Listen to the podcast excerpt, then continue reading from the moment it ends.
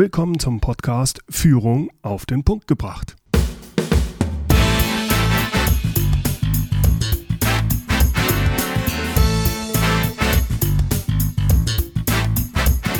Inspiration, Tipps und Impulse für Führungskräfte, Manager und Unternehmer. Guten Tag und herzlich willkommen. Mein Name ist Bernd Gerob. Ich bin Geschäftsführer-Coach und Führungstrainer in Aachen. Als Unternehmer und Manager müssen Sie reden können. Ob Sie Kunden überzeugen wollen, ob Sie mit Ihren Lieferanten verhandeln müssen oder ob Sie Ihre Unternehmensvision Ihren Mitarbeitern nahebringen wollen, immer müssen Sie kommunizieren. Sie müssen präsentieren, Sie müssen reden. Egal in welcher Branche, Sie kommen nicht drum herum, mit anderen zu kommunizieren. Und in vielen Situationen ist das gar nicht so einfach. Stellen Sie sich zum Beispiel folgende Situation vor. Sie stehen als Unternehmer vor Ihren 100 Mitarbeitern und müssen verkünden, dass Sie 20 Prozent der Belegschaft abbauen müssen. Ansonsten überlebt Ihre Firma nicht. Das ist heftig. Da ist es ganz normal, dass Sie in einer solchen Situation nervös sind, Ihre Knie zittern und Sie Lampenfieber haben. Die Frage ist, wie gehen Sie damit um? Welche Kommunikationsfehler sollten Ihnen möglichst nicht unterlaufen und wie treten Sie auch in einer solchen kritischen Situation überzeugend und authentisch auf? Um diese Fragen zu klären, spreche ich heute mit der Kommunikationsexpertin und Rednerin Isabel Garcia. Sie hat eine Ausbildung als Sängerin, arbeitete als Radio- und Fernsehsprecherin und hat sich 2003 selbstständig gemacht mit ihrem eigenen Lerninstitut Ich Rede. Ich bin auf sie aufmerksam geworden durch ihren Buchbestseller Ich Rede, Kommunikationsfallen und wie man sie umgeht. Und ich schaue mir immer wieder gerne ihre regelmäßig erscheinenden Videos mit wirklich tollen Tipps rund ums Kommunizieren an. Hier also mein Gespräch mit Isabel Garcia. Guten Abend, Frau Garcia. Danke, dass Sie sich die Zeit für unser Interview genommen haben. Sie sagen, gut reden kann jeder und jeder kann begeistern. Und da werden viele, sagen wir vor allem eher introvertierte Menschen widersprechen. Wie überzeugen Sie die davon, dass auch die gut reden und begeistern können? Im Endeffekt führe ich Ihnen einfach vor Augen, dass Sie privat ganz häufig ja gut reden. Also, dass die einen Beruf bekommen haben, dass sie einen Ausbildungsplatz vorher vielleicht bekommen haben, dass sie einen Lebenspartner gefunden haben, dass sie Brötchen gekauft haben. Also. Okay. Ich meine, das wirklich, also wir, wir rennen ja durchs Leben und wir kommunizieren ja den ganzen Tag. Auch wenn wir nicht der Redner vom Herrn sind und das vielleicht auch nie werden, ist es trotzdem so, dass wir immer mal wieder jemanden begeistern. Also zumindest haben wir vielleicht ein, zwei Freunde. Und ja, den, okay. den haben wir eine Geschichte erzählt, haben wir gesagt, wow, ich habe das Mofa frisiert. Das ist ja nicht die Bringergeschichte, aber diese Person haben wir in dem Moment begeistert. Und jetzt gilt es eben zu schauen, wie haben wir das gemacht? Also, ne, wie, wie habe ich es geschafft, dass ich diese Person im Prinzip begeistert habe? Und wie habe ich da erzählt? Was habe ich angewendet für Techniken? Und da gilt es genau hinzuschauen, damit wir das reproduzieren können in geschäftlichen Situationen oder aber auch in schwierigen Situationen. Also wenn ich das richtig verstehe, geht es eigentlich darum, äh, zu schauen, wann war ich denn in einer sehr positiven Stimmung, wann hat das funktioniert, was habe ich damals dann gemacht, wie war ich da authentisch, war ich überzeugend und dann würde das auch oder dann wird das auch funktionieren im Berufsleben für mich. Es ist einfach so, dass wir, na gut, da sind sich die Wissenschaftler noch nicht so ganz einig, aber so ungefähr zu 90 Prozent ja unbewusst leben. Also unsere wahre Intelligenz steckt ja im Unbewussten einfach drin. Deswegen ist so sowas wie Hypnose oder auch NLP und diese ganzen Techniken sind deswegen ja so wahnsinnig spannend, weil wir da einfach an dieses Wissen dann teilweise rankommen. Und in dem Moment, wo ich in einem schwierigen Gespräch bin, zum Beispiel Konfliktgespräch, zum Beispiel das erste Mal verliebt, zum Beispiel Bewerbungsgespräch, zum Beispiel ein unglaublich wichtiger Kunde, den ich unbedingt kriegen will, will, will, will, weil ich denke, ohne den äh, geht mein Leben nicht mehr weiter. Hm? Ja. Ähm, dann bin ich logischerweise nicht mehr unbewusst dabei. In dem Moment bin ich mit Bewusstsein dabei. Aber diese 10% Bewusstsein, Wie gesagt, manche Wissenschaftler sagen auch, es sind 15 Prozent, aber es spielt keine große Rolle, ob nun 10 oder 15 Prozent. Dieses Bewusstsein weiß nicht, wie kann ich normalerweise, wenn ich nicht so sehr darüber nachdenke, gut reden. Und für mich macht es keinen Unterschied, ob Sie gerade in einem Verkaufsgespräch sind oder aber auf der Bühne stehen oder aber mit Ihrem besten Freund reden. Ich weiß, dass es für jeden Einzelnen ein Riesenunterschied ist. Aber der Unterschied entsteht ja zwischen den beiden Ohren, im Kopf. Normalerweise ist es eine ganz normale Kommunikationssituation. Es ist kein Unterschied da. Und jetzt geht es eben darum, okay, wie kann ich dafür sorgen, dass ich mir diese Sicherheit von dem Gespräch mit Freunden mit auf die Bühne, mit in das Verkaufsgespräch, mit in das Führungsgespräch eben mit reinnehme. Mhm. Und wie mache ich das?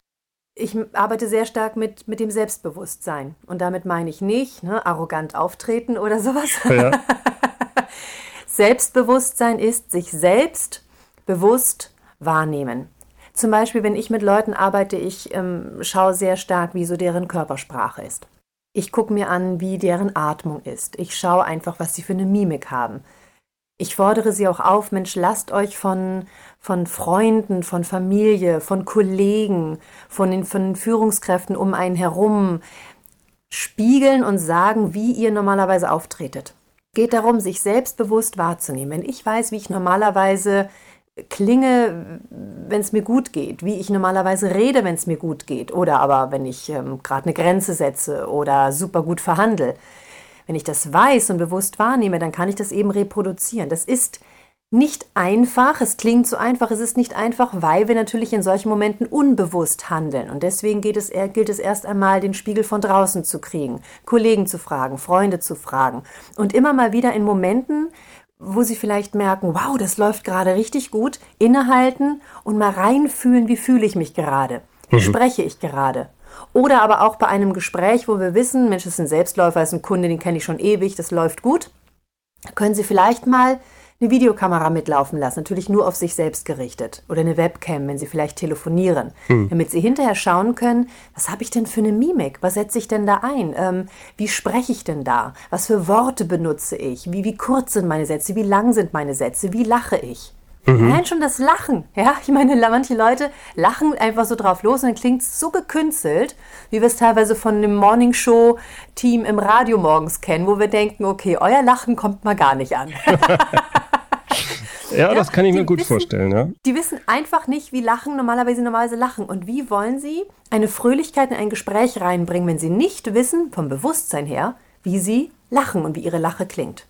Das heißt, das ist aber dann auch schon ein längerer Prozess, dass ich mich so kennenlerne.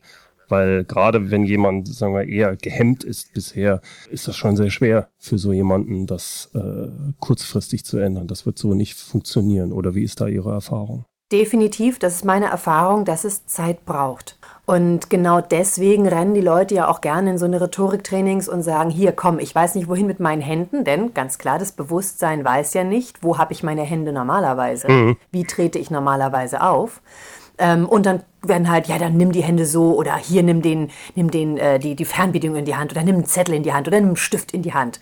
Und da werden dann so Schnellschüsse einfach raus das, die, die Problematik dabei ist einfach, dass wir mittlerweile immer mehr Kenntnisse darüber haben, woran wir eben merken, dass jemand eventuell nicht die Wahrheit sagt oder es zumindest einfach nicht rund wirkt.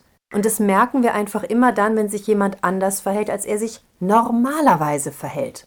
Also wenn Sie sich normalerweise immer durchs Gesicht streichen und an die Nase fassen, während Sie reden, und zwar immer, weil das einfach Ihre Macke ist, ja? Und ich Ihnen jetzt eine knifflige Frage stelle und sage, Herr Gerob, ist das wirklich so und so und kann es angehen, das, ne? Ja. Ich irgendwie eine knifflige Frage stelle. Sind Sie da sicher oder lügen Sie mich gerade an? Wenn Sie in dem Moment sich nicht durchs Gesicht fahren, wenn Sie in dem Moment es nicht machen, dann wird es ein bisschen schwierig, dann denke ich so, irgendwas stimmt doch hier nicht. Und deswegen finde ich diese Schnellschüsse bei so einem Rhetorikkurs ein bisschen grenzwertig. Das andere ist langfristiger, aber es kann ihnen keiner mehr wegnehmen. Sie lernen sich selbst immer besser kennen. Das ist das Beste und Schönste, was es gibt. Denn so eine Mode ändert sich. Die Rhetorik ändert immer mal wieder ihre Meinung. Und es gibt immer wieder auch bei der Körpersprache ähm, so Modetrends. Mal ist verschränkte Arme nicht erlaubt, mittlerweile ist es wieder erlaubt. Aber was Sie für sich herausfinden, wie sie wirklich sind, das kann ihnen keiner mehr wegnehmen. Wenn man jetzt speziell als Manager oder Unternehmer unterwegs ist, was sind da so die typischen Kommunikationsfallen, die Sie bei solchen Menschen beobachten? Insbesondere wenn es um den Umgang mit den eigenen Mitarbeitern geht, wenn man eine Rede vor den Mitarbeitern halten muss oder sich mit denen unterhält. Was ist es da, was so typische Kommunikationsfallen sind, wo die reinfallen? Also eine Sache ist häufig, dass nicht mehr zugehört wird. Das stelle ich sehr, sehr häufig fest. Heutzutage wissen viele Leute, die haben schon was so aktiven Zuhören gehört. Ganz klar, steht ja auf jedem Abreiß, Bauernkalender, so nach dem Motto, und heute wieder aktiv zuhören. Ne? Äh, aber wer macht das denn? Häufig haben wir schon die Antwort im Kopf, während wir demjenigen noch zuhören. Wer hört noch wirklich mit Interesse und wirklich mit Interesse zu? Nö, nee, nee, wir haben schon die Antwort im Kopf. Also das wird selten gemacht, leider. Und dadurch reden wir häufig über Stunden aneinander vorbei, weil wir eigentlich dem anderen gar nicht richtig zugehört haben, worum es wirklich geht. Was ich auch feststelle, was teilweise so im Gespräch mit anderen Leuten äh, fehlt, was ungünstig ist, eine Kommunikationsfalle ist, ist einfach, dass viel zu viel persönlich genommen wird. Und dass nicht erkannt wird, dass es mit meiner Person überhaupt nichts zu tun hat. Da ist ein Mitarbeiter gerade schlecht drauf. Und dann regt man sich darüber auf. Und wie kann der? Und ich habe doch für den so viel gemacht. Und ich habe dies und ich habe jenes. Und ja, heul doch. Echt, also das ist so dieses, dieses persönlich nehmen. Und das ist ihnen aber häufig gar nicht bewusst. Die denken, ja, das macht man doch nicht und dies macht man nicht. Ja, Mann gibt es sowieso nicht. Und, ähm, und sie könnten einfach mal wieder auf die Sachebene zurückgehen und einfach mal gucken, warum macht er das denn? Ich muss nicht alles akzeptieren. Ich kann den Mitarbeiter theoretisch auch entlassen. Ich will damit jetzt nicht sagen, pießig, wir halten uns jetzt ja alle an den Händen und haben uns alle lieb. Das meine ich damit nicht. Aber hören Sie auf, etwas persönlich zu nehmen. Irgendwas wird dem widerfahren sein, warum er so reagiert. Das können Sie akzeptieren, das müssen Sie aber nicht akzeptieren. Aber mit Ihnen als Person hat es nichts zu tun. Sie bekommen es gerade ab. Und wenn wir diese Persönlichkeiten und diese eigenen Baustellen aus solchen Gesprächen rauslassen würden, würden Gespräche gerade zum Managementbereich und Führungsebenebereich viel schneller vonstatten gehen. Wenn man so die eigenen Komplexe und all das einfach mal weglässt, das wäre echt schön. Äh, Sie stehen ja sehr viel vor einem großen Publikum. Viele Führungskräfte haben Bammel, sich vor ein großes Publikum zu stehen. Aber es ist manchmal halt einfach notwendig, wenn eine Rede gehalten werden muss. Und insbesondere, wenn es, sagen wir mal, eine kritische Sache ist. Da ist man ja sehr nervös und kämpft mit Lampenfieber. Was ist da Ihr Tipp, wie man damit umgehen sollte? Mit Lampenfieber können sie relativ einfach, also einfach natürlich nicht. Ja. Leute haben wirklich teilweise Todesangst da vorne. Also insofern, wenn ich einfach sage, meine ich einfach, das Handwerkszeug ist relativ einfach, aber natürlich sehe ich ein, dass da Leute wirklich, wirklich, wirklich Respekt haben. Ich auch, immer noch, heute noch, wenn ich vor Leute trete. Ich mache es häufig und ich habe immer noch Respekt. Wie kriegen Sie es hin, dass das nicht rüberkommt? Unter anderem über die Ausatmung, also über den einen Tipp, den ich eben schon angekündigt habe, der sehr einfach ist. Denn ähm, wir holen uns Kraft, der Körper holt sich intuitiv Kraft über die Einatmung. Der sagt, okay, schaffe ich, okay, mache ich, geht schon, geht schon. So, und dann brauchen wir gar nicht so viel einatmen, um zu hyperventilieren. Aber allein schon, wenn wir latent mehr einatmen als ausatmen, ist der Körper so dermaßen unter Strom, ein Blackout ist vorprogrammiert, dass der ganze Körper zittert, weil der gar nicht mehr weiß, wohin mit der ganzen Energie. Denn jetzt hätten sie genug Energie, um zu rennen, um zu kämpfen, weil sie tun es ja nicht. Sie stehen ja vor Leuten. Ne? Und sie werden das ja gar nicht wieder los. Also wenn ich Sie richtig verstehe, das Entscheidende ist, dass man äh, gut atmet. Mhm, genau, wobei ich gar nicht mal sage die Atmung, sondern die Ausatmung. Okay. Wie gesagt, wir holen uns Kraft über die Einatmung. Und jedes Mal, wenn wir eine Aufgabe haben, vor einer Aufgabe atmen wir immer ein. Wenn ich Ihnen jetzt sagen würde, Herr Girob, können Sie mal, mal aufstehen und da hinten sich hinsetzen, würden Sie einatmen, sich da hinten hinsetzen. Ja, ja. So, wenn ich jetzt aber sage, wissen Sie, in fünf Minuten hätte ich von Ihnen ganz gerne, dass Sie uns erzählen, wie Ihre erste große Liebe so war wie sie hieß, wer wen gefragt hat. Ja? Stimmt. Dann. dann würden Sie vielleicht schon mal so eher überlegen und dann würde Ihr Körper die ganze Zeit latent mehr ein- als ausatmen, weil er Sie immer auf die Aufgabe vorbereitet, die ja erst in fünf Minuten ist. Ja. Und das passiert uns ja häufig. Ein Feedbackgespräch ist eben erst in zehn Minuten. Ein wichtiges Kundengespräch ist erst in einer Viertelstunde. Eine Präsentation ist erst in zehn Minuten so ungefähr. Und dann fängt der Körper an, uns latent äh, vorzugaukeln. Wir bräuchten die Kraft und atmet ein, atmet ein, atmet ein und dann fängt eben der Körper so an zu zittern. Bedeutet also, in dem Moment nur auf die Ausatmung konzentrieren. Atmen Sie drei bis viermal, solange es geht, aus, bis Sie das Gefühl haben, Sie haben die Lunge leer geatmet. Das geht zwar nicht, aber vom Gefühl her. Nur kurz wieder einatmen, ganz lange wieder ausatmen. So, jetzt stellen Sie sich vor Ihre Mannschaft hin, auch dann wieder erst eine Pause machen, lange ausatmen, kurz einatmen und dann fangen Sie einfach an zu reden. Denn so nach drei, vier Minuten geht es Ihnen ja eh gut, denn Reden ist eben auch Ausatmung. Deswegen geht es uns häufig nach fünf Minuten Vortrag halten besser. Dann denken wir, ach, die ersten fünf Minuten, die sind Horror, Frau Garcia. Aber der Rest, der geht dann. Ja, weil sie ausgeatmet haben. Ne? Und darum geht es. Also mit der Ausatmung arbeiten, das ist das, was ich eben auch anwende. Und das ist eben dieser einfache Trick, der meines Erachtens wirklich der beste Tipp ist überhaupt gegen Lampenfieber, weil er so einfach ist, weil ich dafür nicht speziell die Atemtechnik können muss, sondern einfach sagen kann, ich konzentriere mich nur auf die Ausatmung. Mhm. Wenn man eine Präsentation hält, äh, was sind da aus Ihrer Sicht die drei wichtigsten Tipps, um eine spannende, gute Präsentation zu halten? Erster Tipp. Schauen Sie immer nur eine Person an. Ich erlebe häufig, wenn die Leute vor mehreren Leuten reden, dass die versuchen, alle gleichzeitig anzugucken. Das funktioniert nicht. Und die Leute verlieren dann in dem Moment völlig den Überblick. Also ein Vier-Augen-Gespräch sagen mir ja viele, das ist kein Problem, ne, das kriege ich ja locker hin. Und vor mehreren sagen sie, oh, da habe ich dann Respekt. Dann sage ich, gut, dann wenden Sie folgenden Trick an.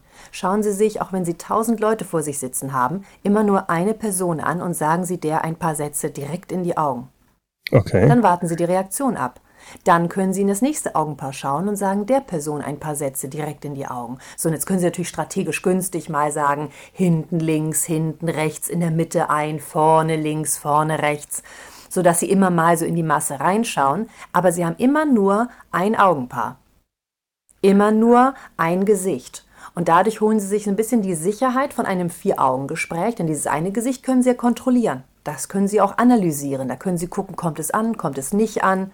Und dann fangen wir nicht an, so zu hetzen und wir haben automatisch eine sehr persönliche Ansprechhaltung, weil wir nicht so dieses Pathetische haben und so tun, vor allen reden zu müssen, sondern wir reden ganz normal wirklich in dieses eine Gesicht.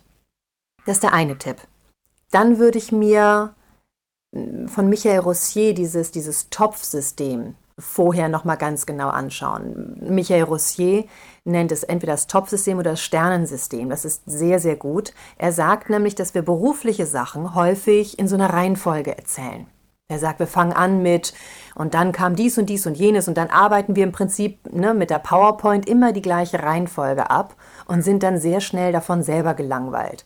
Und er meinte, privat erzählen wir ja auch Geschichten und sind nicht von unseren Geschichten gelangweilt. Die erzählen wir ja gut und gerne, wenn wir ein neues Pärchen kennenlernen, nochmal wieder neu. Nicht? Und alle verdrehen schon die Augen, aber sie finden die Geschichten immer noch klasse. Warum? Weil wir die Geschichten immer anders erzählen. Und weil wir immer mal wieder anders anfangen, mal mehr erzählen, mal ein anderes Detail nach vorne packen. Und diese Varianz machen wir häufig bei den beruflichen Sachen eben nicht. Und insofern sagt er, machen Sie einfach ein paar Töpfe, überlegen Sie, nehmen Sie einen Zettel, schreiben Sie drauf Einstieg. Und dann schreiben Sie da so drei, vier Möglichkeiten auf, wie Sie einsteigen könnten, einfach nur als Schlagwort. Dann nehmen Sie vielleicht irgendwie noch drei Zettel für den Mittelteil, dass Sie sagen, hier, das ist der vordere, was war bisher, in der Mitte, was haben wir jetzt gemacht, äh, vielleicht das hintere, wo wollen wir hin. Und dann drumherum meinetwegen zehn Schlagworte, zehn kleine Geschichten, die Sie dazu erzählen könnten. Wir können da auch Zahlen, Daten, Fakten draufschreiben, aber einfach so zehn Sachen. Und dann zum Schluss eben Ausstieg. So, jetzt können Sie diese fünf Zettel eben nehmen. Sie haben Einstieg, Ausstieg und dann eben diese drei mittleren Sachen. Und dann nehmen Sie von jedem Topf, also jeder Zettel ist praktisch so ein Topf, wie Michael Rossier das sagt. Und von jedem Topf nehmen Sie im Prinzip mal zwei oder drei Geschichten. Sie erzählen nie alles, was da drauf steht. Und wenn Sie es nochmal durchgehen, nehmen Sie andere Geschichten. Und dadurch haben sie sehr viel schöne Varianz da drin. Das ist total klasse und sie erzählen auf eine sehr natürliche Art und Weise. Dadurch schafft es Michael Rossier, dass Leute innerhalb von kürzester Zeit von diesem monotonen Sprechen ein sehr natürliches Sprechen reinkommen. Ja, das kann ich mir gut vorstellen. Und es ist, wenn jemand häufig die gleiche Rede halten müsste, ist das natürlich auch für ihn selbst interessanter, die Rede zu halten. Es macht mehr Spaß dann, ne? Genau, genau, definitiv. Da hat ja auch Barbara Schöneberger einen sehr schönen Spruch mal gesagt. Sie hat gesagt, wenn ich interviewt werde, stellen die Leute natürlich immer die gleichen Fragen. Und damit sie sich nicht selber nicht langweilt und dadurch schlecht wird, versucht sie bei jedem einzelnen Interview bei den Fragen immer wieder andere Antworten zu geben. Okay. Und dadurch ist sie immer wieder gefordert und bleibt fit im Kopf und bleibt wach und überlegt, was könnte ich diesmal antworten. Also nicht, dass sie lügt, aber sie erzählt einfach eine andere Facette davon. Ja, ja. Wenn ich mich recht entsinne, war das jetzt der zweite tolle Tipp. Was wäre der genau. dritte? Der dritte ist dann folgender. Überlegen Sie sich ganz genau, mit welchem Bild oder mit welcher Emotion Sie die Leute rausschicken möchten aus dem Gespräch oder aus dem Vortrag. Das gilt übrigens sowohl beim Feedbackgespräch, beim Bewerbungsgespräch, also wenn Sie Bewerber vor sich sitzen haben, oder aber auch bei einem Vortrag. Und ich merke immer wieder, dass sich ganz viele Leute in der Mitte ganz viele Gedanken machen oder auch wie sie einsteigen. Was sich die wenigsten wirklich vor Augen führen, ist, dass die letzte Folie, der letzte Satz wirklich das letzte Bild ist, die letzte Emotion, mit denen, womit sie die Leute rausschicken.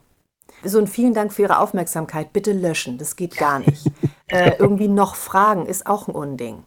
Und auch so eine Fragerunde finde ich schwierig, denn ich habe es häufig erlebt, dass Leute dann ein tolles Ende vorbereitet haben. Sie haben dann nochmal auf den Punkt gebracht, was sie jetzt mit dem Produkt wollen oder wo das Unternehmen hin will, ne? wenn der Geschäftsführer am Weihnachten praktisch eine tolle Weihnachtsrede hält. Und dann kommen vielleicht hinterher noch ein paar Fragen, dann beantwortet er die. Wenn er da keine guten Antworten findet, ist leider die Antwort auf diese Frage der letzte Eindruck. Und daher finde ich es eben schlau, wirklich zu gucken, dass man die Fragerunde vor das Ende packt. Ah, Läuten Sie vorher noch eine Fragerunde ein und sagen, hat noch jemand eine Frage, will noch jemand was dazu zu äußern und, und, und, und, und. Und danach erst kommt dann das abschließende Zitat oder die abschließende Geschichte oder der abschließende Film oder die abschließende Musik oder was auch immer Sie geplant haben. Ja, ja. Das ist ein guter Tipp. Das ist klasse, ja. Was ist Ihre größte Herausforderung? Sie halten ja unheimlich viele Reden. Was ist jetzt noch Ihre größte Herausforderung, wenn Sie auf der Bühne stehen? Jedes Mal immer wieder das Publikum so schnell wie möglich zu, zu bekommen, also herauszufinden. Damit bekommen meine ich, dass ich herausfinde, wer die sind und was die wollen. Es ist zum Beispiel, in, wenn ich in Bielefeld auftrete, das ist, ich meine es überhaupt nicht böse gegen die Bielefelder, die sind total klasse. Aber okay. Äh, wenn ich dort oder wenn ich in Aalen auftrete, das ist ja so in der Nähe, so im Münsterland, da ist es einfach so, dass ich viel mehr Stoff durchkriege, weil ich die ganzen Lachpausen streichen kann. Okay die lachen einfach weniger. Also die amüsieren sich genauso wie alle anderen auch. Aber während zum Beispiel Hamburger am Boden liegen, wenn, sie, wenn ich meine Geschichten erzähle, wo ich dann wirklich ein, zwei Minuten wirklich Lachpause einplanen muss bei einer Geschichte, die kann ich in Bielefeld komplett streichen und kann gleich den nächsten Tipp ranhängen. okay. Und das finde ich eben spannend, immer wieder zu gucken, wen habe ich vor mir? Habe ich eher ältere Leute vor mir? Finde ich da die richtige Ansprechhaltung? Finde ich die richtigen Beispiele? Finde ich das, was die von mir hören möchten? Das ist immer wieder meine Herausforderung zu schauen, wen habe ich vor mir. Ich gehe immer ganz neugierig rein, lasse es auf mich zukommen, fühle da so rein, schaue, wie die ersten Geschichten ankommen und dann entscheide ich, bringe ich jetzt ganz viel Inhalt, setze ich mehr auf Comedy, ähm, welches Thema kommt besonders gut an und dann variiere ich und ich mach, halte immer einen anderen Vortrag, immer, weil ich ja nie weiß, was für ein Publikum ich vor mir habe. Ja, ja, ja, das leuchtet mir ein. Frau Garcia, vielen herzlichen Dank für das Gespräch und die vielen guten Tipps, die Sie uns hier gegeben haben. Danke. Soweit mein Interview mit Isabel Garcia. Mehr Informationen und den Link zu ihrer Webseite und auch zu ihrem Buch finden Sie in den Show Notes zu diesem Podcast. Dort gibt es auch den Link zu Isabel Garcias Online-Akademie Ich rede. Wenn Sie sich dort anmelden, trainiert sie jeden Tag mit Ihnen in Ihrem Büro. Und das 130 Tage lang. Gut zugegeben, nicht persönlich, aber durch ein einzigartiges Online-Training mit 58 Videos, 52 Audios und eine Menge von Informationsblättern. Wenn Sie sich hinsichtlich Reden, Präsentation und Kommunikation verbessern wollen, ist das wahrscheinlich genau das Richtige für Sie. Schauen Sie doch einfach mal vorbei. Die Shownotes zu dieser Podcast-Folge finden Sie unter mehr-führen.de Schrägstrich Podcast 035. Führen mit UE. In den Shownotes finden Sie auch das transkribierte Interview als PDF-Dokument zum Nachlesen. So, das war's mal wieder für heute. Herzlichen Dank fürs Zuhören.